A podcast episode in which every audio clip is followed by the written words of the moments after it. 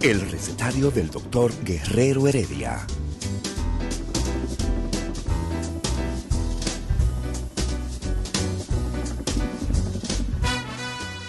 Una respuesta para cada pregunta. Una receta para cada problema. Ven a nuestra propuesta radial, amena, diversa y solidaria. Con alto sentido humano y profesional.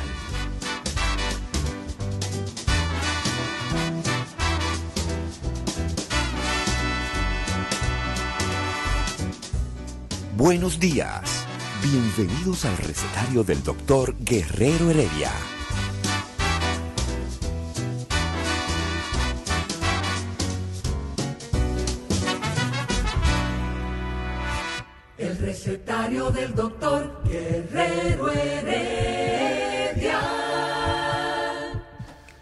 Buen día, el recetario de Guerrero Heredia por Rumba FM.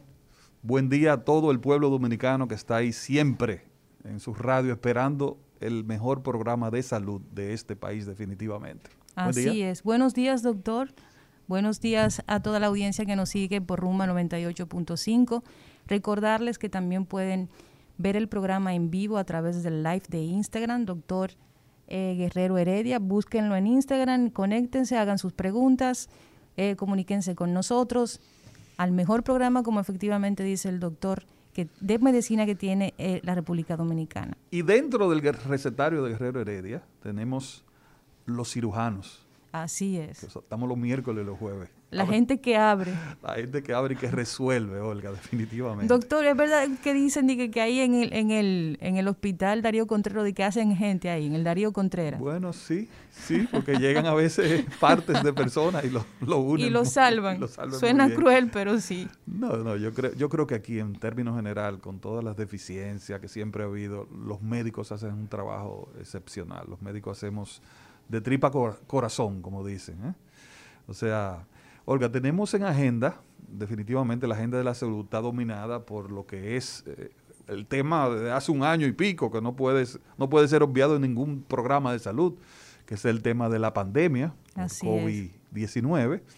Y hoy también nos gustaría tratar, que es un tema también muy, muy, muy candente, eh, el tema de las ARS, porque hay una huelga pautada para la semana que viene, para una de ellas. O sea que, ¿con cuál comenzamos, Olga?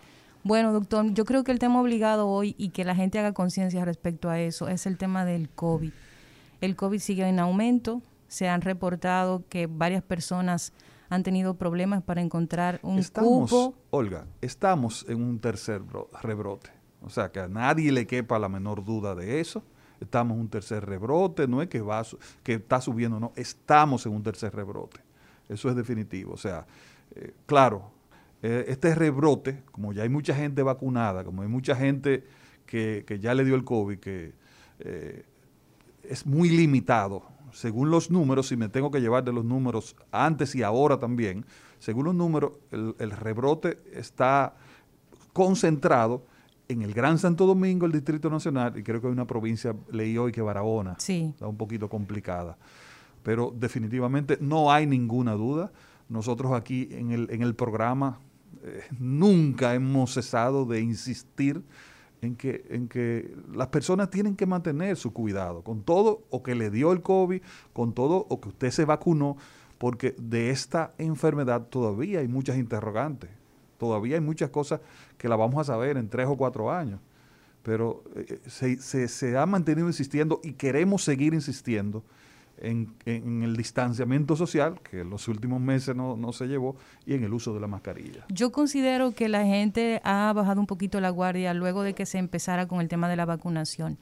A mente que la vacunación va muy bien, de que hemos tenido suerte de que esta gestión ha hecho lo necesario y hasta lo innecesario, porque incluso hay gente que ha criticado el tema con Pfizer y es entendible, usted puede tener su opinión en contra o a favor, pero la realidad es que estamos vacunándonos no así muchos países que tienen muchísimo más desarrollo que nosotros. En América Latina yo estaba leyendo en estos días que, no, ni han llegado la vacuna. Así y, es. Y ni saben cuándo van a llegar. Y en esa parte hay que ser conscientes. El gobierno en materia de vacuna ha hecho lo que ha tenido que hacer. Sin embargo, yo creo que a nivel de las políticas restrictivas, el gobierno no ha funcionado bien. No ha habido una congruencia entre la situación y las medidas. Incluso ayer vi nuevamente al ministro de, Salud Pública que hablaba acerca de que era posible que se hicieran restricciones. Sin embargo, el presidente dice que no, que es difícil volver a, hacer restricciones respecto a la cuarentena y el estado de emergencia. Entonces, yo creo que ahí ya nos toca a nosotros.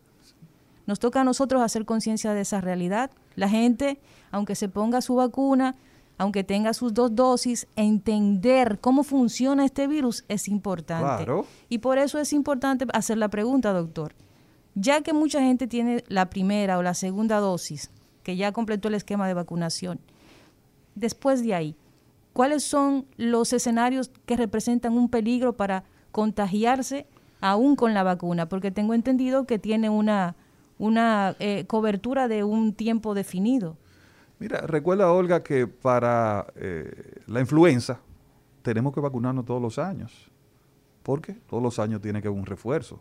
Inclusive hoy oigo al ministro, que es internista, mucha gente eh, quizás no lo sabe, pero es un internista y muy buen médico internista, el, doctor, eh, Dios mío, a veces me escapa, el ministro de Salud, ministro de Salud. Es internista y muy buen internista que se está hablando de una tercera dosis de vacuna para aumentar la inmunidad. Mira, Olga, a principio de esta, de esta pandemia yo me dediqué a hacer pequeños estudios históricos y yo decía en uno de nuestros programas que la, la gripe española, aquella pandemia del 16, duró dos años. Nosotros asumíamos en ese momento que esta iba a durar menos porque tenemos más adelantos médicos, después apareció la vacuna. Pero lo que está diciendo la historia, lo que está diciendo cómo va evolucionando esto, es que, bueno, la mortalidad ahora en esta pandemia aparentemente va a ser menos que hace 80, 90 años, en el 16, definitivamente, porque la medicina hemos adelantado en el mantenimiento de los, de los vitales y del cuidado intensivo y todo eso. Pero aparentemente lo que es la inmunidad de rebaño, que así se acaba, se termina una pandemia, va a durar lo mismo que la otra, dos años, dos años y pico. O sea, la gente dirá, pero doctor, vamos a estar todavía con mascarilla. Lamentablemente sí, señores. Lamentablemente sí. O sea, por eso yo no me siento tan mal ahora mismo. No, no porque se está infectando gente. No me siento tan mal por el momento que estamos viviendo. Porque la mayoría de países lo, han vivido. Ya pasó España, pasó Estados Unidos, Chile, una tercera, un tercer rebrote, segundo, tercer rebrote. O sea, esa es la historia de los virus. Esa es la historia. La del 16 duró dos años, dos años y pico, y tuvieron tres rebrotes. A mí no me preocupa el tema de la pandemia, más que en el sentido, bueno, en dos aspectos me preocupa. La disciplina que no hemos tenido los dominicanos. Si la gente completa su esquema de vacunación. Olga, en España, en España abrieron el fin de semana pasado y tuviste la noticia. Sí. O sea, no es los dominicanos, yo creo que el ser humano está siendo muy afectado por este encerramiento psicológicamente. es que nosotros, si uno lo analiza, muchas de estas generaciones no habían eh, eh, experimentado una situación como una pandemia.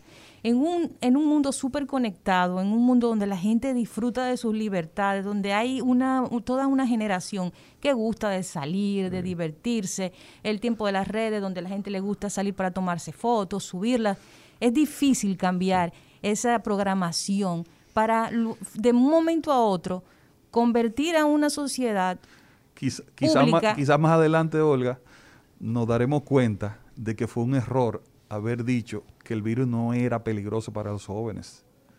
Porque inclusive aquí en este tercer rebrote, lo que más se están infectando son personas de, con edades eh, entre los 40, 50, 60. Ese era mi, ese era mi segundo punto. Yo considero que el tema de que los jóvenes quizás no se afecten tanto como las personas mayores o que tienen algún tipo de enfermedad o condición, creo que ha alentado a esa población a tener a darse ciertas licencias.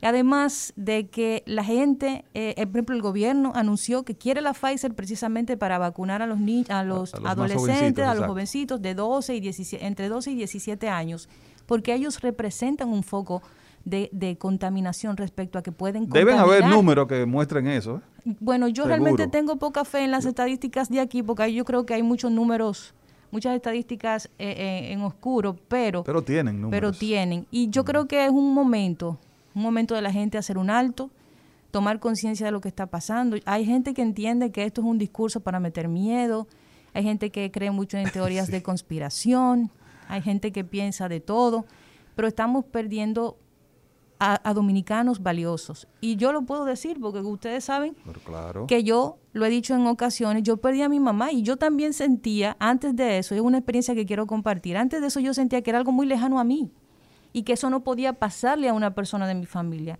Y hasta que te sucede es que tú entiendes la realidad de esta situación. Creo que es un momento de que la gente haga un alto.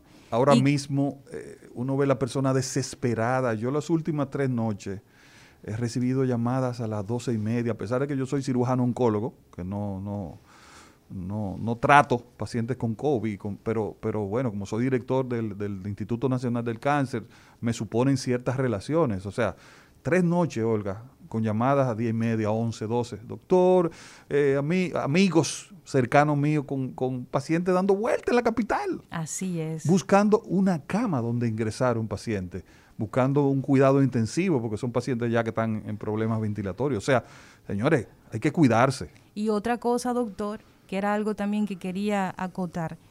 La gente entiende que otros países también han, han sido indisciplinados en el manejo y en, y en las restricciones pero otros países tal vez tienen un sistema de salud con mucha mayor eh, eh, facilidad para, para asumir todas las personas que puedan ser afectadas. El gran problema más aquí, fuertes y con capacidad de respuesta. El gran problema de aquí es el temor de que lleguemos a un punto en donde nuestro sistema sanitario no pueda asumir a la cantidad de personas que están saliendo afectadas. Y otra cosa, ahora un enfermo de COVID dura hasta seis semanas en intensivo. Antes una persona podría sobrepasarla en un menor tiempo, ahora se extiende más. Ese debe ser un tema del recetario de Guerrero Heredia Mañana está Lidia Soto con medicina interna. Eh, vamos a sugerir en el, en el chat que tenemos mañana o la semana que viene, porque ese debe ser un tema de un intensivista o un neumólogo. ¿Qué está pasando ahora mismo con los pacientes que están yendo a cuidado intensivo?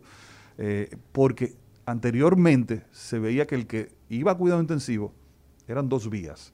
O se complicaba rápidamente, a los tres o cuatro días lamentablemente moría, o en tres o cuatro días la, situación se, se, resolvía, mejoraban los pulmones y, puede, podría ir a sala. Ahora estamos viendo, Olga, paciente, con tres semanas en cuidado intensivo, sin ninguna mejoría, sin ninguna mejoría. Y nosotros, a los médicos, sabemos que cuando nosotros tenemos pacientes con esa larga estancia en cuidado intensivo sin mejoría, a nosotros no nos gusta eso.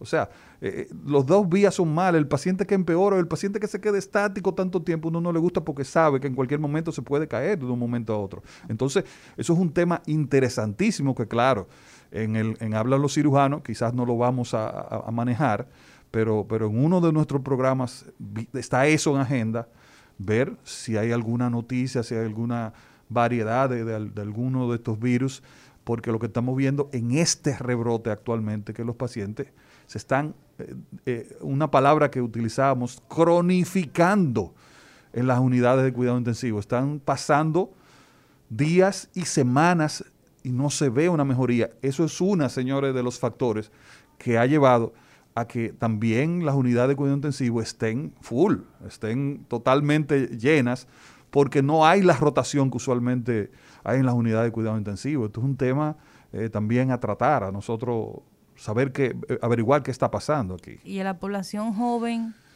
eh, yo vi un caso que la prensa recogía la semana pasada, vi otro caso esta semana, al inicio de esta semana, de personas no mayores de 25 años que habían fallecido con una salud perfecta. Y ahí surge la pregunta, que no es un hecho porque es simplemente algo que estoy proponiendo, de si quizás haya evolución en el virus y pueda afectar precisamente eh, con mayor facilidad a gente joven y por tanto eh, tener estos casos. Yo no tengo los, datos clínicos, eh, hablan de las variantes, yo no quiero venir aquí a hablar de, que si en Haití, hay, porque esos son rumores. Yo soy un médico con, con, un seguimiento de, de, los avales científicos muy, muy, muy, muy rectos y hasta que a mí no me demuestren eso, yo no puedo venir a sobre todo a este programa, que es el programa de salud más importante de la República Dominicana, hablar sobre eso, porque no tengo las evidencias. Ahora, la historia está mostrando un camino eh, como que Hay, pacientes más jóvenes infectados y tiene que haber porque hay, eh, la, parte de ya adultos se vacunó completamente, pero hay pacientes jóvenes complicándose rápidamente, Olga. ¿Y es una realidad. Bueno, es una, una de las cosas que a nosotros precisamente debemos llamar la atención en este momento. La gente joven, además de que ya está siendo más afectada por el virus, cada día se ven...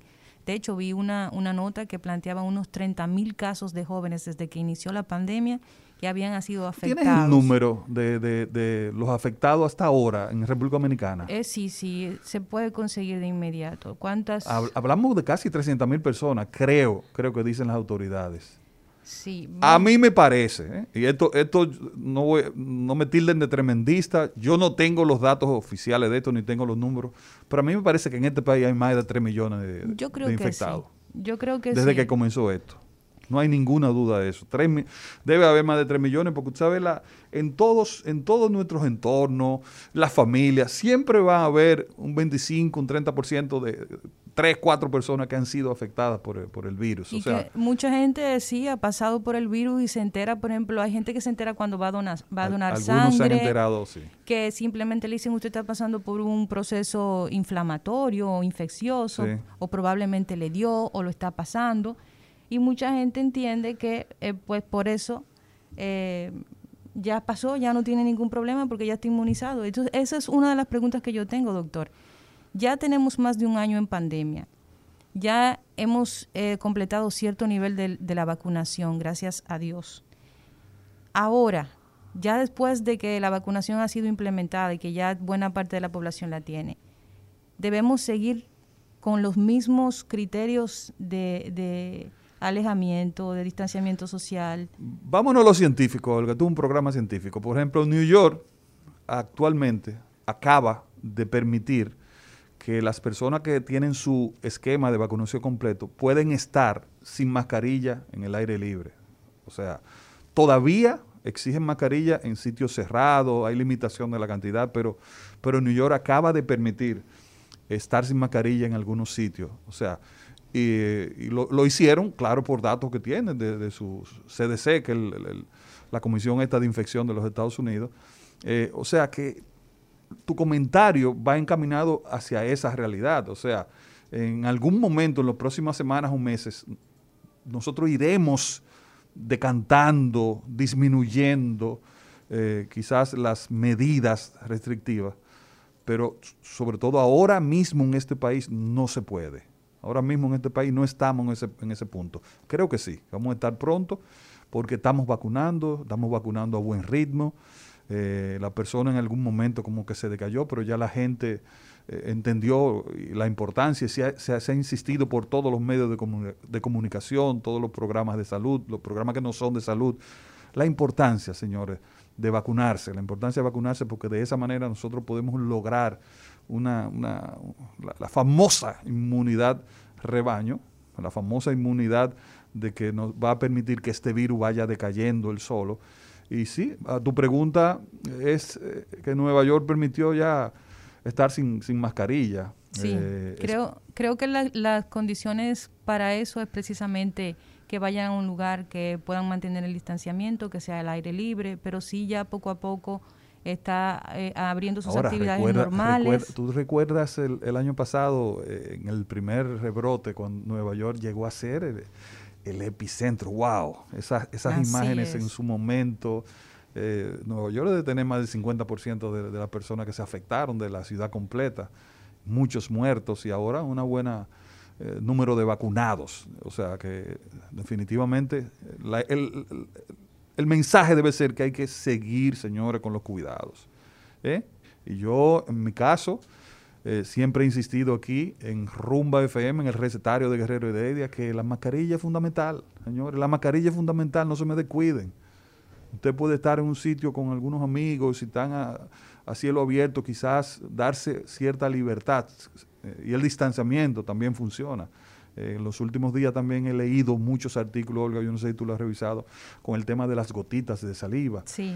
Que en algún momento se dijo que esa no era una vía importante de, transmisión, pero ya se sabe que sí. O sea, por eso el distanciamiento, usted mantenerse alejadito cuando no hay mascarilla puesta es una, manera importante de prevención. Sabe, doctor, que yo creo que pasa algo interesante y es el tema de que existe información que suplen los medios en torno a lo que ocurre con el COVID y está por otro lado la información científica en relación a los avances del conocimiento del virus.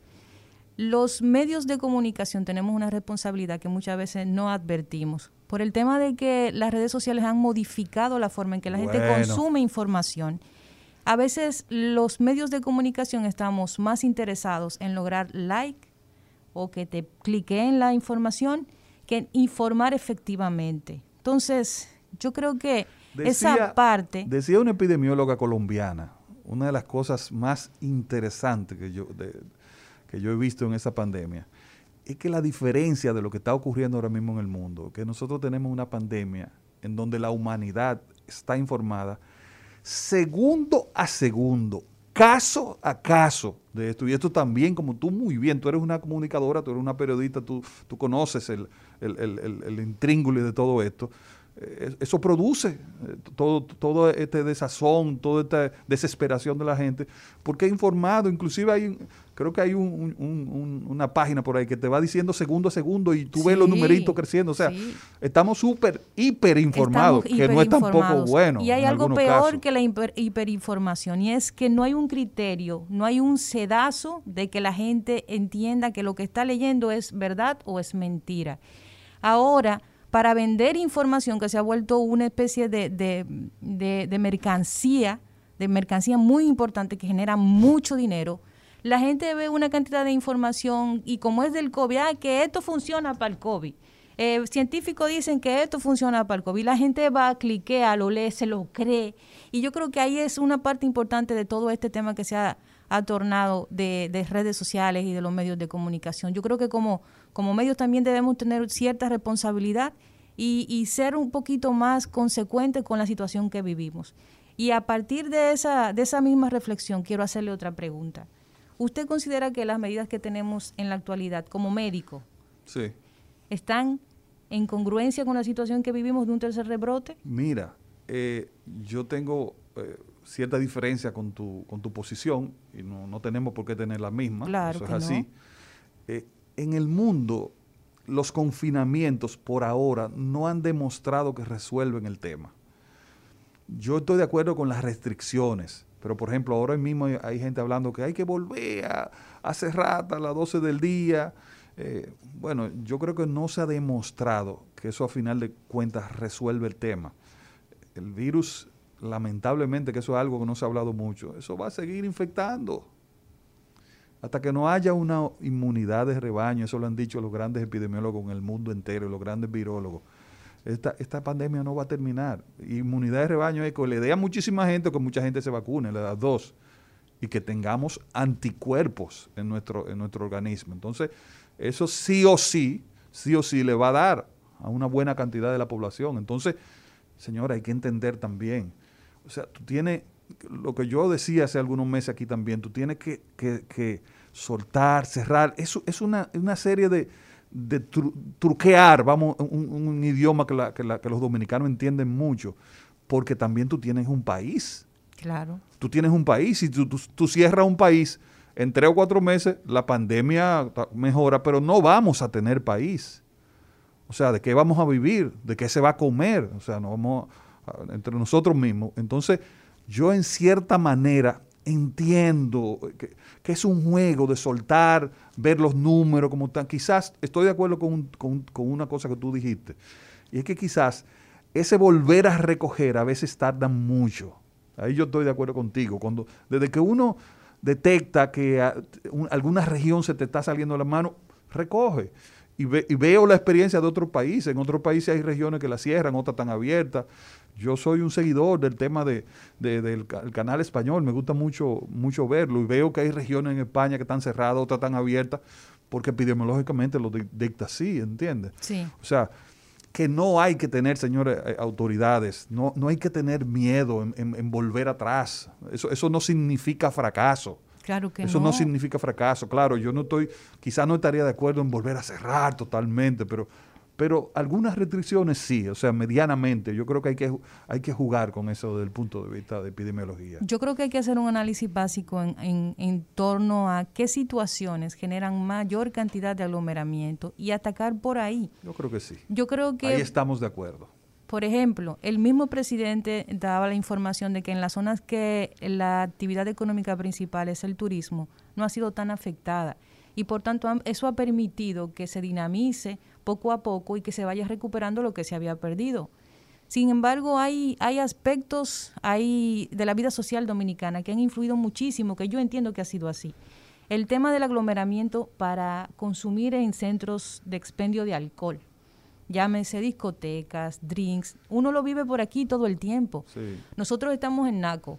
Cuando uno sale hacia su casa, uno tiene que pasar la tiradente y toda esta zona céntrica que está llena de negocios que tienen que ver con bebidas alcohólicas. También, Olga, la cotidianidad. Eh, usted tiene que para desplazarse a su trabajo tomar un, medio de transporte eh, masivo. Ese es otro elemento que tampoco se está observando. Uno ve las guaguas, los carros completamente. O sea, que es un tema. Pero también es el tema de que dicen, ok, tenemos una restricción, pero ¿quién vigila que se cumpla o no? Ese es un tema también.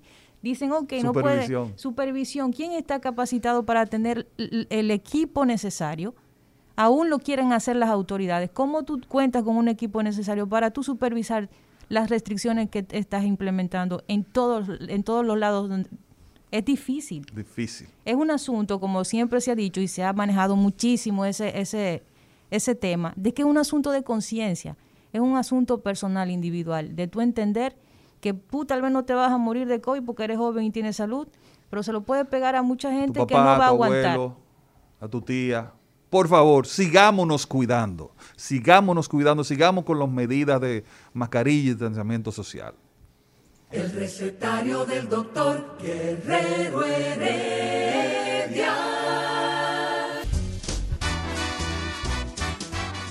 Día de los cirujanos, quirófano, anestesia y bisturí. El recetario del doctor Guerrero Heredia. Seguimos aquí en Rumba 98.5 en este su recetario del doctor Guerrero Heredia. Hoy hablan los cirujanos y le invitamos a que más adelante compartan con nosotros a través del 809 682 9850 y la línea internacional 1833380062. Recuerden que estamos también en Instagram, Twitter y Facebook y estamos también en www.rumba985.com. Doctor, ¿qué es lo que pasa? Que el lunes dicen los médicos que, diga que no van a atender gente con el seguro de, de, de una famosa ARS por ahí, que hay un lío. Mira, Olga, tú eres testigo que del, equipo del recetario de Guerrero Heredia, yo soy quizás quien más ha tratado el tema de las ARS desde hace muchos años. Eh, y lamento, lamento eh, decirle a mis amigos de las, de las ARS crónicas de una muerte anunciada. Yo tengo años diciendo Vamos a sentarnos a hablar, vamos a sentarnos a negociar, vamos a buscar una salida negociada, porque va a venir un día, y estamos ahora en lo que yo tengo años diciendo, y vamos a tener la crisis. Yo nunca estuve de acuerdo. Por ejemplo, ¿cuál es, para, que la gente entienda, cuál es la, base? Olvídense de, dos o tres detalles que lo vamos a tocar también.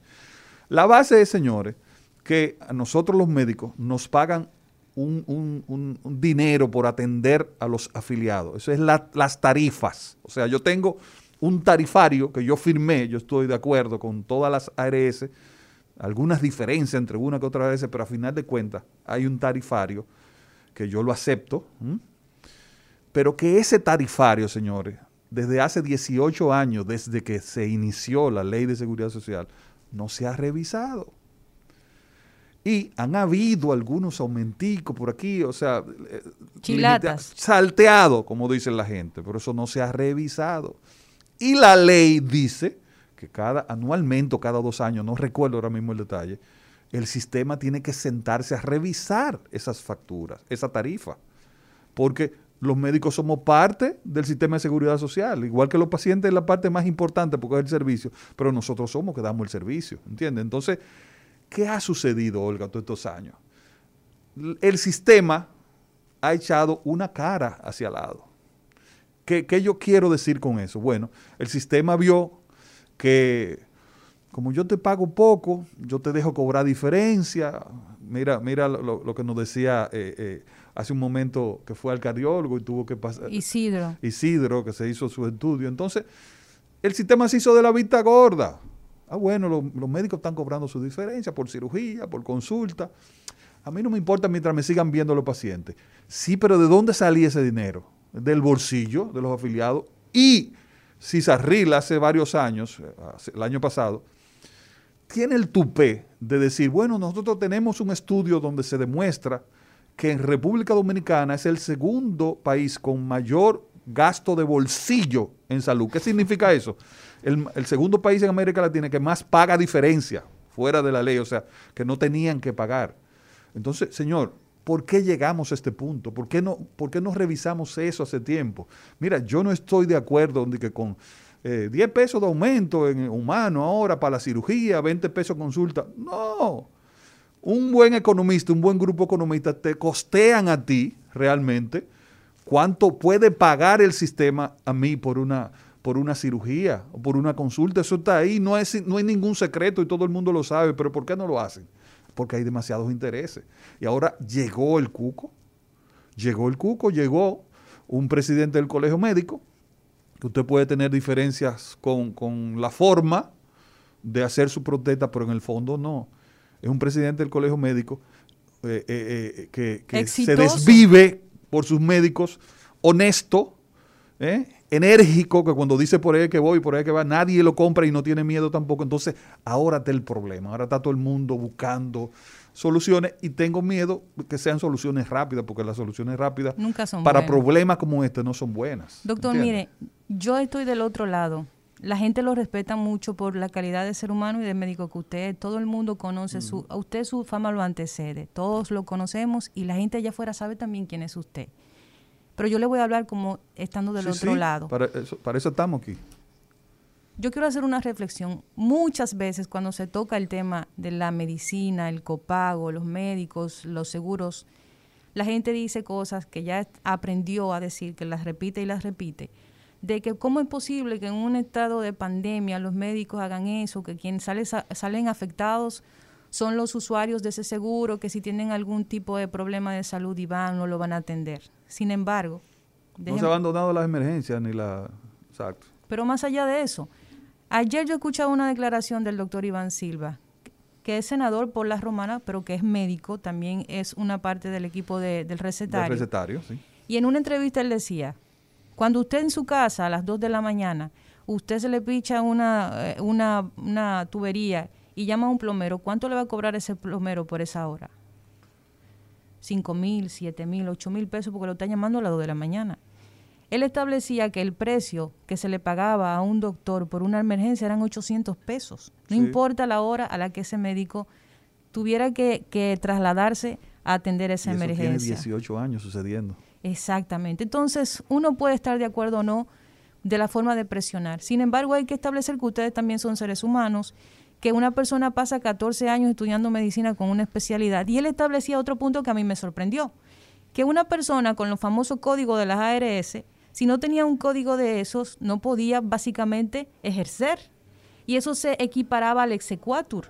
Así, así es. Entonces, la gente tiene que hacer también conciencia de que ustedes, como médicos, también tienen derecho a exigir esta, una, una situación equilibrada en el ejercicio de sus, de sus carreras. ¿Y cuál sería la solución, Olga, a todo esto? Porque ahí viene el segundo tema. ¿Cuál, ¿Cuál, cuál, es la solución? ¿Cuál va a ser la salida de esto? Mira, Tú y yo hablamos ahorita fuera de, de, en los comerciales. Yo no estoy de acuerdo con, con que haya una sola ARS. No, no me gusta el método del monopolio.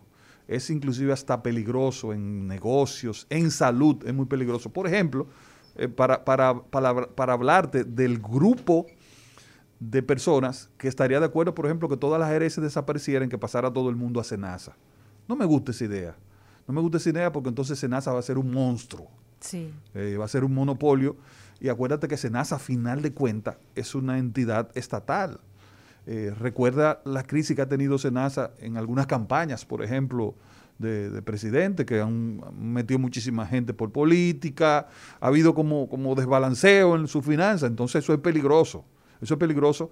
Eh, este es un país, puede ser que eso sea la solución en otros países, creo que sí, esa ha sido una de las soluciones, pero en nuestro país todavía el Estado es muy débil, las instituciones estatales son muy débiles, estamos caminando a fortalecerlas, yo creo que estamos en un gobierno eh, eh, que, está eh, afrontando esa situación y con muy buenas intenciones y con muy buenas acciones en ese sentido, pero, pero falta un trecho todavía por, por que, las entidades estatales sean lo, institucionalmente fuertes. Entonces, a mí no me gusta la idea de que desaparezcan las ARS y vaya todo el mundo a Senasa, no me gusta. Inclusive yo ahí, recuerda Mario Lama, era o es parte de este programa también, ahora está en, en receso. Y Mario y yo siempre fuimos en este programa, desde la vieja casa, lo que hablamos, que la calidad de la atención médica en República Dominicana es mucho mejor de 20 años para acá. O sea, a partir de la proliferación de dos o tres ARS, definitivamente hay mejor atención, hay más acceso a los servicios de salud. Porque hay competencia. Exacto, eso, eso es indiscutible. Ahora, ¿qué ha faltado? Supervisión ha faltado supervisión. Segundo, ¿qué ha faltado? El tema del poder de veto en el Consejo Nacional de la Seguridad Social. Señores legisladores, pueblo dominicano, con estas dos cosas, el tema de las RS se resuelve. Se resuelve. Supervisión, fortalecer, evaluar la, la, basamenta legal del tema de la CISARRIL. CISARRIL ha sido, en cierta manera, históricamente un ente casi decorativo casi decorativo. Más neutral que Suiza. Exactamente, cuando Cisarril tiene que tener eh, una actividad eh, activa, eh, supervisando, controlando, haciendo que las leyes se cumplan. las ARS con los médicos y los afiliados es una serie de espadas de Damocles, no te, no te cubro, eh, no, esa cirugía no va, eh, no, eso no está en el, en el famoso PDCS que yo lo he explicado muchísimas veces aquí, lo que era, y trajimos un experto hace como, como dos meses a hablar sobre eso, que dicho sea de paso, ese experto hoy día es el segundo del, del SENASA, lo tenemos que traer en estos días, que es el doctor Guillermo. Sí, sí. Doctor, mire.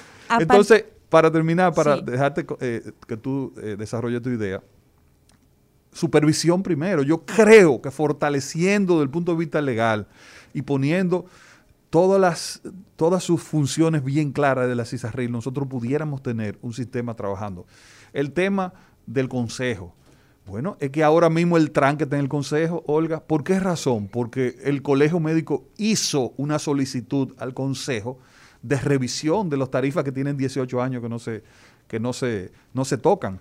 Y en el Consejo entonces hubo un veto de parte de los empresarios, creo que también de los sindicalistas, pero creo que de los empresarios. Entonces, cuando hay un veto, que es una comisión tripartita, para que la gente entienda lo que es tripartita, que está formada por tres grupos de personas, y en ese grupo de personas votan dos, ¿eh? y, y, cuando uno de ellos no está de acuerdo con alguna moción, eso ni se, ni se menciona en ese consejo. Entonces, cuando uno veta algo, ya no, no, no, no entra. No entonces, está abierto a Entonces, por eso, señores, es que en el Consejo no pasan los nuevos medicamentos, no pasan los nuevos procedimientos quirúrgicos, no pasan los nuevos avances de la medicina. Por eso que le dicen a usted, no, no le cubre eso, porque el, el Consejo no ha aprobado eso por los famosos vetos. Entonces, hay una propuesta mía, que yo quizás vaya a una de las vistas públicas, es que en ese Consejo solamente tenga poder de veto el Estado que quien más plata pone. ¿Y por qué no pasa eso en la actualidad? ¿Qué ha pasado? Que el Estado simplemente ha pasado a ser un simple observador. Estos conflictos se pusieron de manifiesto con la pandemia. En algún punto, dentro de todo este tema con el COVID, se hicieron evidentes muchísimas fallas del sistema de salud, sobre todo con lo referente a los seguros. Todos eh, vimos el conflicto que se armó por el tema de la PCR. Eh, entonces uno se pregunta, mucha gente dice, la salud no puede ser un tema privado, porque la salud es un derecho individual que te corresponde por ser parte de un Estado, por ser parte de un... pero la salud buena es cara. Bien. Alguien tiene que pagar. Pero el, gobierno debe tener la última palabra. El Estado debe tener la última palabra. Y aquí, no sé qué piensa usted, pero yo entiendo que eh, el Estado es un simple observador en el conflicto. Aquí hay ahora mismo... Estoy de acuerdo contigo. Hay, ahora mismo hay una, una eh, comisión bicameral que está tratando la modificación de la ley de salud. Y yo tengo dos... ¿Cuáles expectativas tú tienes de eso? Yo, yo entiendo que se está haciendo un lobismo tremendo ah, y, que el, y que el país debe ser observador porque al final... Este es otro país, ¿eh? Sí. De la bandera para acá, este es otro país. Sí al final se trata de su dinero, de ese dinero que usted todos los meses colabora, se trata de su salud, que es el bien más preciado que tiene un ser humano, y usted debe estar pendiente. Y creo también que debe hacerse, debe eh, dársele respuesta a lo que los médicos están planteando, porque los médicos son la parte, una parte muy importante del sistema de salud. Y eso va a eliminar... Muy importante. Si se hace una correcta revisión de las tarifas, eso va a eliminar el copago y eso va a impactar de forma positiva y de inmediato en el bolsillo del dominicano. Y eso es algo que el Estado debe asumir como una bandera. Muy buen punto, muy buen punto. Si se llega a un acuerdo, señores, con esas tarifas, y nos sentamos todos y un grupo de economistas evalúa, toda, no de que aumentico de, de 10 pesos, porque era lo que yo le decía a Waldo en estos días que lo vi. Sí, pero es que si nos vamos por esa vía de tú conseguir un aumento de un 15, de tarifas que eran ya bajas, vamos a seguir con tarifa baja. No, vamos a hacer, mi planteamiento, vamos a hacer un estudio actuarial que lo hace, eso, eso un grupo de economistas te lo hace rápido. Aquí inclusive hay economistas especialistas en salud en este país que te hacen un estudio. Y ese estudio te dice cuánto vale un parto desde el punto de vista de honorarios médicos, cuánto, cuánto cuesta una clínica. Entonces, vemos a ver la posibilidad de cobertura o no de un sistema de salud pobre, porque en este país hay que, hay que también aclarar algo. Eh, ¿cómo, cómo, se, ¿Cómo se costea un sistema de seguridad social, eh, eh, Olga? Es con el dinero que sale del bolsillo de, los empleados. Te, te descuentan una parte de tu dinero y ese dinero entonces va a una cuenta total que es la tesorería pero aquí hay una buena parte de los empleos que son con sueldos muy bajos. Claro. Entonces, ese porcentaje que te descuenta, a final de cuentas, eh, eh, no, llega eh, a ser muy alto. Y eso es una de las crisis que, se vive en el mundo entero. Doctor, hay estadísticas que establecen que el 80% de los dominicanos no gana 25 mil pesos. ¡Wow! El recetario del doctor Guerrero Heredia.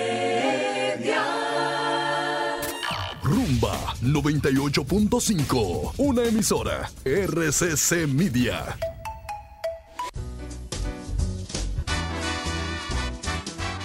Día de los cirujanos, quirófano, anestesia y bisturí. El recetario del doctor Guerrero Heredia. Señores, en Rumba 98.5 FM hay de todo como en botica. Y aunque por ahí dicen que, que son los boticarios, no, somos este jueves son los cirujanos, y hablan los cirujanos. Los médicos de verdad. Los que abren gente y, que, y, no se mueren. Aquí está el doctor José Ramírez, cirujano oncólogo. Eh, hoy a Mauri eh, está en una emergencia, no pudo acompañarnos. Pero ya ustedes saben que los jueves aquí estamos lo duro. Los cirujanos. Ah, no, espérate, los duros son los de la tarde. No, los poderosos. Los poderosos, esos son mis amigos. Nuestros compañeros de la tarde. No, ese título no se puede quitar, doctor. y Rudy. doctor, yo le tengo una preguntita. Mire, una de las cosas que yo siempre he notado es que en República Dominicana como que no existe mucho mucha cultura de estadísticas, de llevar los que no existe mucha. Tú quieres... a mí me sorprende porque tú eres una, una gente dura. ¿Cómo...? No, y, ahora, ahora como lo suavizaste. No es una realidad. Aquí no hay estadística, Jorge. Di, que Jorge, Olga. Bueno, aquí no hay estadística. Pues voy a ponerlo como lo diría yo. Aquí no se sabe nada de nada porque con poca, eh, no se cuenta con esa cultura de llevar estadísticas que son tan importantes. Sin embargo, tengo entendido que el INCAR presentó eh, estadísticas, eh, eh, hizo una actividad para presentar estadísticas respecto a, el tema oncológico, el cáncer, entre 2019 y 2020. Exacto. Exacto. Cuénteme un poquito de eso, doctor. los dos grandes hospitales de cáncer de este país, que es el Instituto Nacional del Cáncer, el INCAT, que es el hospital del Servicio Nacional de Salud, hospital público de cáncer, es la institución más grande oncológica, y el hospital eh, oncológico doctor Heriberto Peter, 75 años, 80 años dando servicio de calidad también en el área de cáncer eh, para este país, que es una institución eh, privada pero con vocación de, atender al pobre. O sea, es privada por su origen, pero, pero el, Heriberto Peter lo que ha hecho siempre es atender al pobre y, resolver los problemas. Esas dos instituciones tienen dos, dos diríamos, áreas de estadísticas, pero son locales. Yo voy a comenzar tirando duro, como aprendiendo de ti. Aquí debe haber ya un registro nacional de tumores. la pasada administración en el Ministerio eh, de, Salud lanzó un programa, un registro nacional de tumores hace dos años, en un programa conjunto entre la Embajada de Francia y la Universidad Autónoma de Santo Domingo que yo creo que fue una, una, posición valiente del ministro de ese momento, porque nunca nadie lo había hecho. Se había hablado mucho de eso, pero nunca nadie lo había hecho. Somos, Olga, quizás el segundo o tercer país. Ah, hay creo que dos, dos países más con nosotros en América Latina que no tenemos registro nacional de tumores. Eso es wow, eso es un, pecado. Cuando yo voy a los cóncables internacionales y digo que aquí no hay registro nacional, se pone la mano en la cabeza. ¿Y cómo ustedes saben cuánto cáncer hay? Y cómo ustedes saben dónde van a invertir los recursos y cómo ustedes saben qué tipo de medicamento hay que darle prioridad. Porque si, ustedes no saben dónde está el problema, eso entonces es una cosa inaudita, que en este país no hay un registro nacional. Bueno, ese registro se inició, eh, su, físicamente estaba en la Universidad Autónoma, pero tengo entendido que desde el punto de vista estructural, el área donde está ubicada sufrió algunos desperfectos en la Universidad Autónoma. Y el registro ahora mismo está en, caída, diríamos. Entonces, es urgente. Nosotros hemos estado en conversación hace algunas semanas con el ministerio. Ayer a esa actividad que tú te refieres fue el viceministro de Atención y estamos claros que como estamos en medio de la pandemia, ahora es un poquito difícil estas inversiones grandes en salud, pero es una urgencia ese registro nacional y vamos a ver cómo a través del mismo Instituto Nacional del Cáncer, que desde el punto de vista legal le correspondería esa, esa acción, nosotros no tenemos recursos para, para eso, pero, pero yo creo que es una urgencia de este ministerio ponerse en eso, definitivamente, darle continuidad a esa situación. Los números que nosotros presentamos ayer son, como tú decías, de dos años, los números de cáncer usualmente son del año anterior, porque tú tienes que hacer las comprobaciones y ver la evolución de los pacientes. No ha habido mucha variación. El cáncer de mama sigue siendo el cáncer más frecuentemente diagnosticado en las instituciones oncológicas en nuestro país, en nuestro, en nuestro Instituto Nacional del Cáncer es lo mismo. Estamos hablando de unos 750 eh, casos por año, ha ido aumentando no podemos decir si es que hay más cáncer o es que los pacientes están buscando más ayuda, eh, están yendo más al médico. Yo creo, a mí me parece que ha ido creciendo en los últimos 25 años, pero es lo que te digo, a mí me parece, yo no tengo la evidencia científica. Y también el hecho de que hay más dominicanos con seguro hacen que, que busquen más, más ayuda. Pero de que hay más cáncer, hay más cáncer. Mama, próstata en los hombres, es inclusive es, ese... Es, preocupante en el sentido que a pesar de que no es el cáncer más frecuentemente diagnosticado, es el que más viene creciendo en los últimos años. Ahí viene otra pregunta. ¿Hay más cáncer de próstata o los hombres están yendo más al médico? Eso es debe ser motivo de una investigación. Así es. ¿Entiendes? Cervicuterino, una vergüenza, es el segundo en orden de frecuencia de incidencia eh, en nuestro hospital. Digo que es una vergüenza porque es un cáncer que puede ser prevenible en un gran porcentaje de todos los casos, entonces no deberíamos caer en ese, en ese punto. Hay una, tú sabes que desde hace, desde principios de mayo, el Servicio Nacional de Salud inició un programa piloto de detección temprana de tres tipos de cáncer. Cáncer cervicuterino, cáncer de mama y cáncer de próstata. Un programa piloto porque está centrado en varios hospitales. Tres hospitales de aquí de la capital y varios hospitales del interior. Esto no va a resolver por ahora el tema de la prevención, el tema del diagnóstico temprano, pero creo que ha sido un buen inicio ese programa del Servicio Nacional del Ministerio en apoyo también de la primera dama y van a ver mucha publicidad en los próximos días en relación a esto. Y es una vía como nosotros iniciar una verdadera, porque señores, eh, lamentablemente el cáncer no tiene prevención. el único cáncer que puede ser prevenido eh, a través de una acción médica es el cáncer de la matriz, el cervicuterino, que hay una vacuna contra el vector que produce ese cáncer, que es el HPV, la, infección por HPV. Eh, pero después de todo lo cáncer, cuando hablamos de prevención, lo que buscamos es pescarlo tempranamente para que nos dé chance de poderlo curar a través de los tratamientos. Y eso es una parte importante de las estadísticas. Cuando uno establece criterios de a qué edad se presenta o cuáles son las condiciones que tiene esa persona de vida, de, de, hábitos, alimentación, uno puede establecer un patrón. Tú eres una estrella, Olga, porque yo te hago una pregunta ahora mismo. En los Estados Unidos está la, la seguridad, o sea, los seguros, te cubren la mamografía a partir de los 50 años antes de los 50 años no te la cubren. ¿Por qué? Porque los números de ellos dicen que a partir de los 50 años, pero ¿qué tú dices eh, eh, que si yo te digo que, por ejemplo, las estadísticas que nosotros presentamos ayer, hay un 27, un 30% de nuestras pacientes que tienen menos de 50 años. O sea, es el segundo grupo más frecuentemente diagnosticado. O sea, quizás nuestra epidemiología no es la misma que la de Estados no es la misma, porque no son estilos de vida eh, similares. Hay muchas cosas que influyen en el tema del cáncer y algo importante que se cruza con el tema que estábamos hablando ahorita es que a través de la investigación, a través de las estadísticas, se puede establecer un plan también con el tema de los seguros de salud, porque hay situaciones de salud que tienen que ver precisamente con nuestro estilo de vida, como por ejemplo la presión arterial y la diabetes, que debe, debe existir una línea con los seguros de, salud para dar cobertura a ese tipo de enfermedades, porque son, son... Con esta estadística del cáncer de mama, hay medicamentos muy importantes para cáncer de mama que no están aprobados por el seguro, que tú le presentas eso al Consejo de la Seguridad Social. Miren, señores, este es el cáncer más frecuentemente diagnosticado y miren las edades. Y eso es un motivo, como tú muy bien apuntas, a que aprueben esos medicamentos, a que esos medicamentos sean cubiertos por el seguro. ¿Y cómo va a ser, por ejemplo, que a esta altura de juego todavía el PET scan, que es un tipo de, examen que lo tenemos en el Instituto Nacional del Cáncer, tenemos el PET scan más moderno del país completo, pero ese, ese, ese estudio que es ya, eso es rutinario en el cáncer en el mundo entero, y es en el momento que todavía los seguros no lo cubren.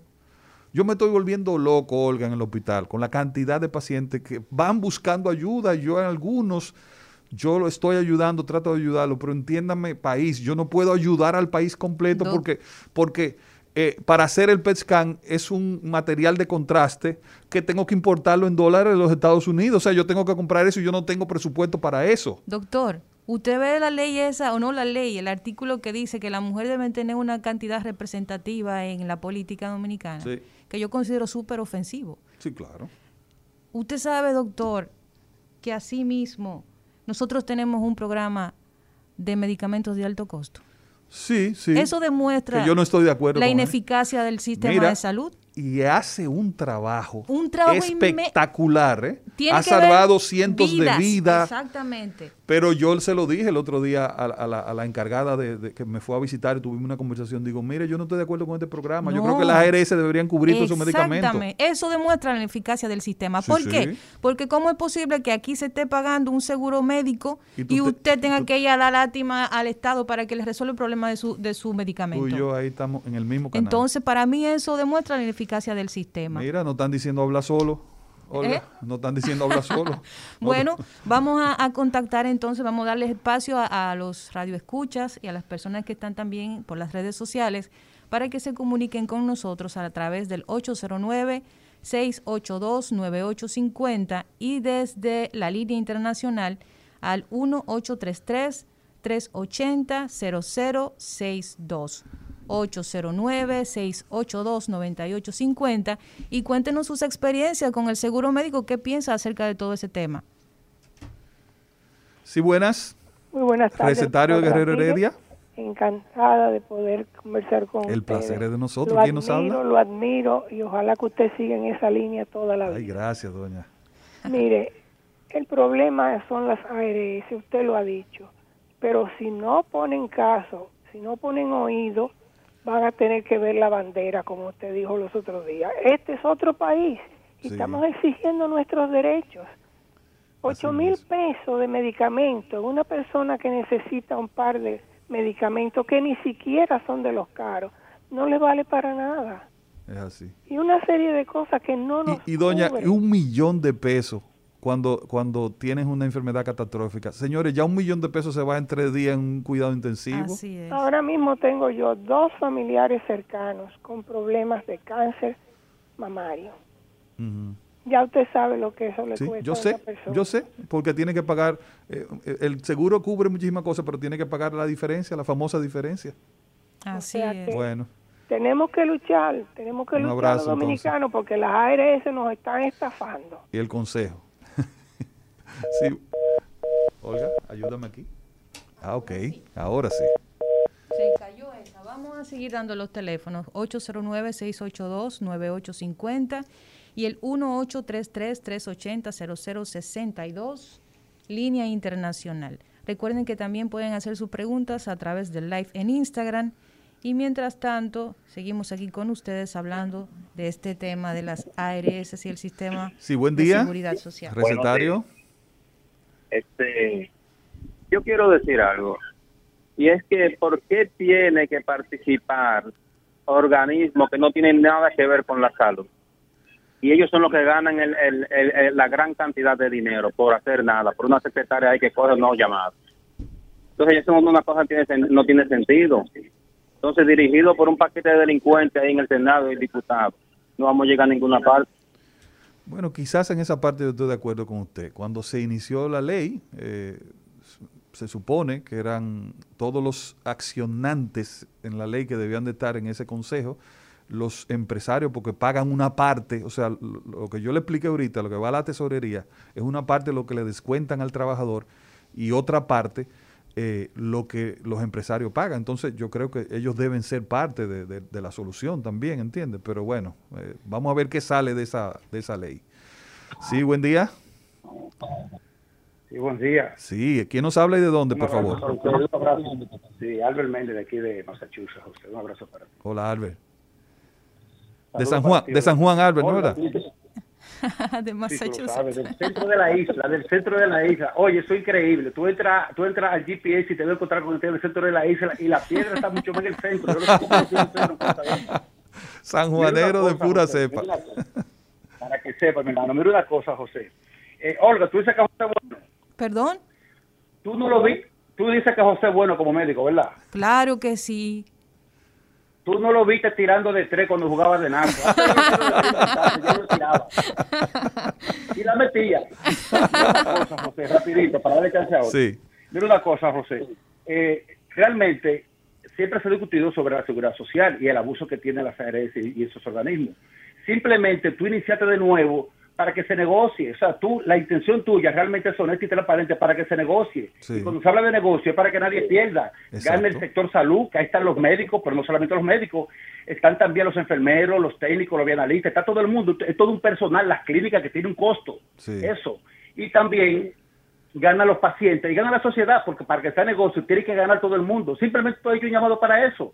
Y lo que se está dando resultados es gracias a tu llamado, porque, bueno, tú eres que lo has hecho públicamente y eso es evidente. Y por otro lado, también otro comentario, porque tengo una pregunta sobre el tema. Otro comentario es que sobre este eh, la el, el- subregistro que ustedes hablaron ahorita. En el mundo entero, en el mundo entero, nunca las estadísticas son correctas, son perfectas. Así mismo. Porque hay su registro. Hay personas que hay, hay personas que la base de datos no lo capta. Hay personas que han muerto de COVID en la casa y no se registraron, que se enfermaron y no se registraron. todo el mundo es así. No se registraron. Por lo tanto, en el mundo entero es así. Y con relación a lo de Olga, por ejemplo, Olga, realmente la persona, el humano, tiene un problema. Y es que no entiende hasta que no le pase el problema Así es. Sí. hasta que no un familiar, que hasta que no se me corre, corre, que hay un familiar en la emergencia, Sí. un cuidado intensivo, no entiende lo que está pasando. Entonces, eso es el humano también. Así Entonces, voy es. con una cosa. José, mire, usted to- tocaron un tema importante ahorita que yo me he puesto a la mente, que es que son las pandemias y los medios de información. Por ejemplo, las otras pandemias que han pasado por el mundo, lo que fue, por ejemplo, la gripe española, el sarampión, la varicela, los medios de, de información eran radio, periódicos, había que editar. Pero muy eso, limitado, muy llegaban limitado. tarde a la persona llegaban tarde a la persona. Entonces la persona tenía que leerlo y asimilarlo y entenderlo. O si no, de boca en boca, mira, tengo un, un familiar enfermo, un, un vecino enfermo, etcétera. Y se tardaba en llegar la información. Sin embargo, ahora con esta nueva pandemia hay un elemento importantísimo que yo quiero que ustedes me digan si beneficio perjudica y son las redes sociales. Voy. Las redes sociales tienen una ventaja, tiene una ventaja y es que con un celular yo puedo mandar informaciones reales, vividas, por ejemplo, la mortalidad que está pasando ahora mismo en la India, lo filmo, lo mando y te digo cuántos muertos hay, dónde es, qué está pasando, es así. te lo doy ahí para que tú después, o sea, no tengo que leer nada, ya yo lo vi, pero también las, las, la OPS, las, los organismos de, de, salud del mundo los usan también, nos mandan las estadísticas mundiales, locales, etcétera para que nosotros tengamos la información real, pero por otro lado está en, la, en las mismas redes están los, los medios de conspiración Albert, yo te, yo te voy a, yo te voy a responder sobre ese tema, Albert. porque es, es, importante, sí, porque ahí Olga es una experta y esa pregunta que él tiró es muy importante. Te voy a, ¿Son beneficiosos o perjudiciales? Claro, pero después de esta, pausa. De esta pausa. El recetario del doctor Guerrero Heredia. Muy buenos días a la audiencia del recetario del doctor Guerrero Heredia y este segmento resumen de salud que lo lleva el Divo de la Salud. Miren, les voy a dejar las principales informaciones de salud este jueves 20 de mayo. Empezamos con que esta mañana se realizó un panel sobre vacunas y se concluyó que los países medios y de bajos ingresos deben vacunarse y debe mejorarse el acceso a las vacunas. También se debe mejorar la logística de las vacunas, atacar las nuevas variantes y lograr confianza en las vacunas. El debate fue organizado con especialistas en el tema por la Asociación de Representantes, Agentes y Productores Farmacéuticos, ARAF, y la Federación Latinoamericana de la Industria Farmacéutica, en el que participamos. También tenemos que el epidemiólogo y salubrista Carlos Félix propuso se retome el toque de queda, pero a partir de la una de la tarde y por 15 días. Esto, según dice, para contener los, contagios y la positividad COVID-19 cada vez más alta. Con ausencia de estadísticas en enfermedades, el INCAR sacó la cabeza con las suyas y dice que los cánceres de mama y próstata siguen siendo los que más afectan a las mujeres y hombres dominicanos respectivamente. Y a propósito del tema, el director de ese hospital especializado en cáncer, el doctor José Ramírez, miembro de este elenco del recetario, dijo que el país necesita un registro nacional de, de estadísticas de cáncer y otras enfermedades, lo que servirá para estrategias de prevención y tratamientos. Señores, ADARS dice que no es tiempo para huelgas médicas y asegura que la suspensión de servicios eh, al ARS Primera Humano es improcedente. El manejo transparente del Car en su portal institucional le valió 100 puntos en una valoración de la Dirección General de Ética e Integridad gubernamental. Son las informaciones más importantes en salud. Estas y otras amplíenlas en resumen de salud.net y mantengan la sintonía con el recetario. Este es el programa que más se oye en este país, programa de salud. ¿De acuerdo? Y síganme en las redes como el Divo de la Salud. Bueno, un abrazo. Día de los cirujanos quirófano, anestesia y bisturí. El recetario del doctor Guerrero Heredia.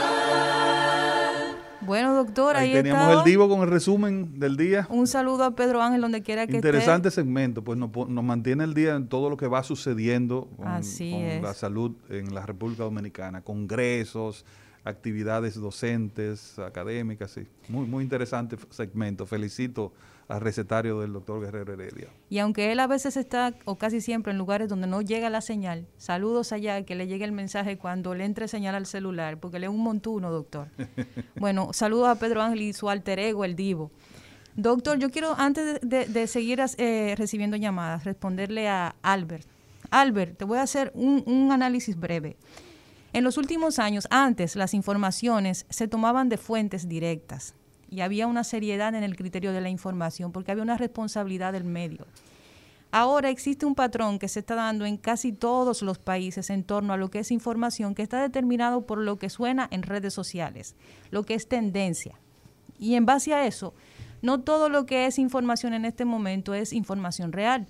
De ahí sale el término fake news. Entonces, incluso a veces, las personas piensan que están leyendo una información real de una fuente confiable y no necesariamente es así. Hay muchísimas, muchísimos casos gente que han matado muchísimas veces en redes sociales. La información se ha dado por aparentemente incluso medios oficiales de cierta reputación y caen también en el tema de la fake news. Incluso es tan, tan importante el tema de la información, cómo se consume ahora, que la información se ha vuelto una mercancía y grandes empresas de estadística la utilizan para manipularte a ti, para manipularme a mí en torno a lo que yo quiero, a lo que pienso y a la opinión que me creo respecto a algo. Por eso hay que ser cada vez más eh, eh, concienzudo de lo que tú consumes y quién te lo está sirviendo como información. Excelente respuesta, Olga. Sí, buen día. Buenos días, bendiciones. Amén. Gracias. Y salud. ¿Quién nos habla y de dónde? Luisa, kilómetro 3. Luisa. No me canso de felicitarlo. Gracias. Kilómetro 3, autopista Duarte. Porque que ustedes han ayudado a uno hasta sentarse a conversar con el médico de uno y que el médico le explique y Esa le es la aclare las idea de nuestro programa. Dos cosas rápidamente. Eh, con respecto a lo del COVID que ustedes hablaban al principio, por más que los gobiernos hagan que las autoridades quieran, si nosotros nos ponemos de nuestra parte y cuidamos, Es ¿no? así. no hay nada. Así y doctor, es. yo quería preguntarle si al INCAR hay que ir con referimiento. No, no, no, no, no, no. El Ok, INCAR. lo que hay que ir temprano y hacer su turno. Sí, sí, claro. Depende de lo Ah. que usted. ¿Usted va a un chequeo general o, o algún algo en específico? Yo tengo algo en específico, pero yo tengo que hacerme, yo pero bueno, nada. no, no, vaya. voy a hacer usted vaya a, radio. a- a- sí, exactamente. La, vemos, no, no es necesario que tenga Sí, sí, sí. referimiento. Un abrazo, ¿eh, Luisa? Gracias. Seguimos entonces recibiendo llamadas, Se Olga. cayó esa. Sí, buenas. Buen día. Buenos días, doctor, ¿cómo está? Muy bien. ¿Quién nos habla y de dónde, por favor? Ay, de aquí de Villa Juana, Ramón de la Rosa. Ramón, qué placer oírte. Doctor, yo quisiera que usted me concediera una cita allá en su hospital. Oh, pero claro, Ramón, yo soy un director de puertas abiertas. En el, Claro, en el INCAR usted no necesita cita, usted Yo- simple- simplemente va, yo lo recibo allá. Está bien, yo lo conozco, doctor, porque yo trabajo, trabajé 16 años en el hospital de, de los billeteros en Villa Consuelo. Ah, claro que sí. Claro. Sí, no, pues sí. pasa por allá, Ramón. Sí, abrazo. señor. Ok, te- Mañana voy por Te allá. espero. Tenemos el panel lleno, Olga. Así es. Sí, buen día.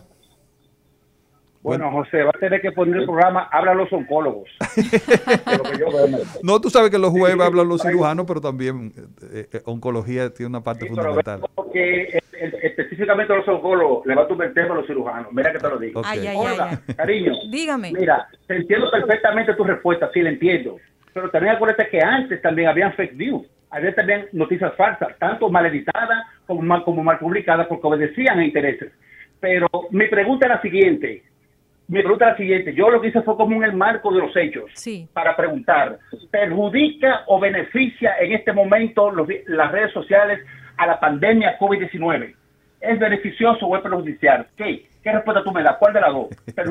Juégatela, Olga. Yo creo que en el contexto actual no ha beneficiado tanto como uno se esperaría. Es verdad que tenemos mayor información, es verdad que estamos informados momento a momento, pero ha, ha- ha generado una...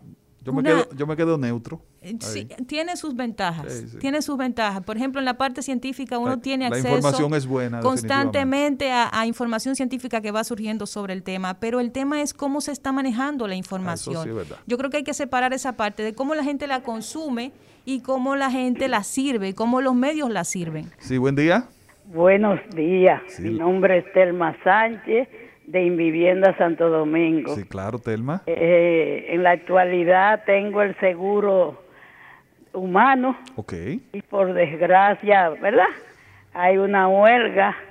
Entonces yo, yo creo que es, es eh, una responsabilidad de los médicos. Miren que tengo dos hermanos médicos. Sí. ¿no? Nunca podría hablar mal de ellos. Sí, usted sabe Pero una huelga médica con una pandemia, con una persona que, mire, yo soy hipertensa, diabética, asmática, sufro de la Pero, pero mire, no le- la huelga no, no va a impedir que usted vaya a emergencia. O sea, no, no es no, no incluye las emergencias, solamente las consultas. Ah, bueno. entendido. O sea ah, no, bueno, no, pues entonces, porque mire, yo estoy al tri de salir para una No, no, no, emergencia no, no, no, pues, y co- considero que la comunicación es buena.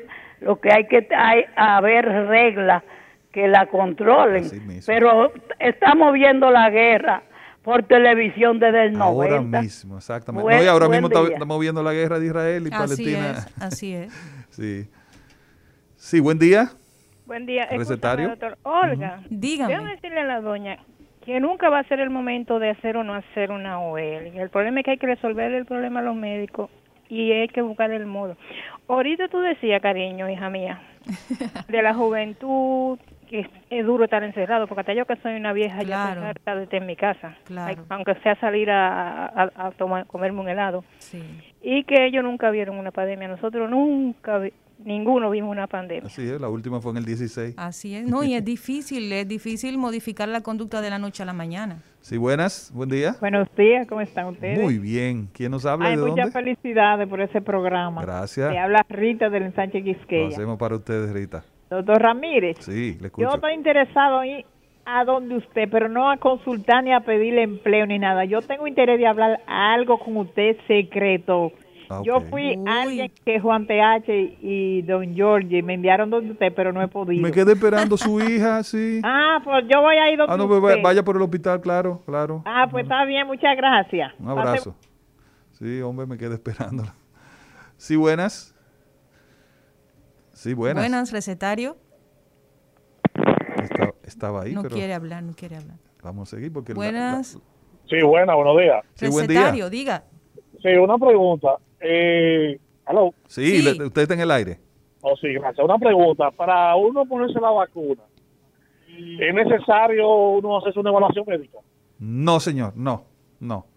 Solamente si no hay ninguna contraindicación, si usted no es alérgico a ella y en el momento de usted tratar de vacunarse no hay fiebre, no hay ningún síntoma, usted no tiene que hacerse ninguna evaluación. Inclusive es bueno aclarar por aquí que los mismos pacientes de cáncer se pueden y se deben vacunar. Las embarazadas también, la Sociedad Dominicana de Ginecología y Obstetricia ha hecho el anuncio, o sea que la respuesta es no, señor, no tiene que hacerse una evaluación médica para irse a vacunar. ni hacerse análisis de nada, ¿no? No, señor. No, nada, vacúnese, que eso es vida para usted. Ah. Sí, buena, buen día, recetario. Buenos días. Muchas bendiciones para todos ustedes. Amén. Amén, gracias. Eh, Aquí no llega un gobierno responsable que quite toda esa RS y deje una sola, la SENASA. Es una, es una, es una posición, es una posición. Sí, sí, claro. Es una posición. Por Pero- ejemplo, tú estás con esa, con esa posición, Olga. Eh, no, no, no con esa. Realmente yo estoy un poquito más extrema. Yo creo que el, el sistema de ARS hay que revisarlo porque en otros países no funcionó y simplemente se quitó, se puso otra. Hay que dar opciones. En Colombia funciona. Hay que dar propuestas, pero no, no me parece funcional. Sí, buen Buena. día. Sí, buenas, gracias, doctor. Una pregunta. Sí. ¿Una persona que tenga alergia puede vacunarse? Depende del tipo de alergia. Eh, eso, eso fue anoche que comenzó esa alergia enrojecida. No, no, pues si fue anoche, si un proceso, espere algunos días que ese proceso cese. Si usted no es alérgica a ninguna medicina, usted puede ir a vacunarse sin problema. No, no es alérgico a No, no, ninguna pues medicina. tranquila, tranquila. Ok.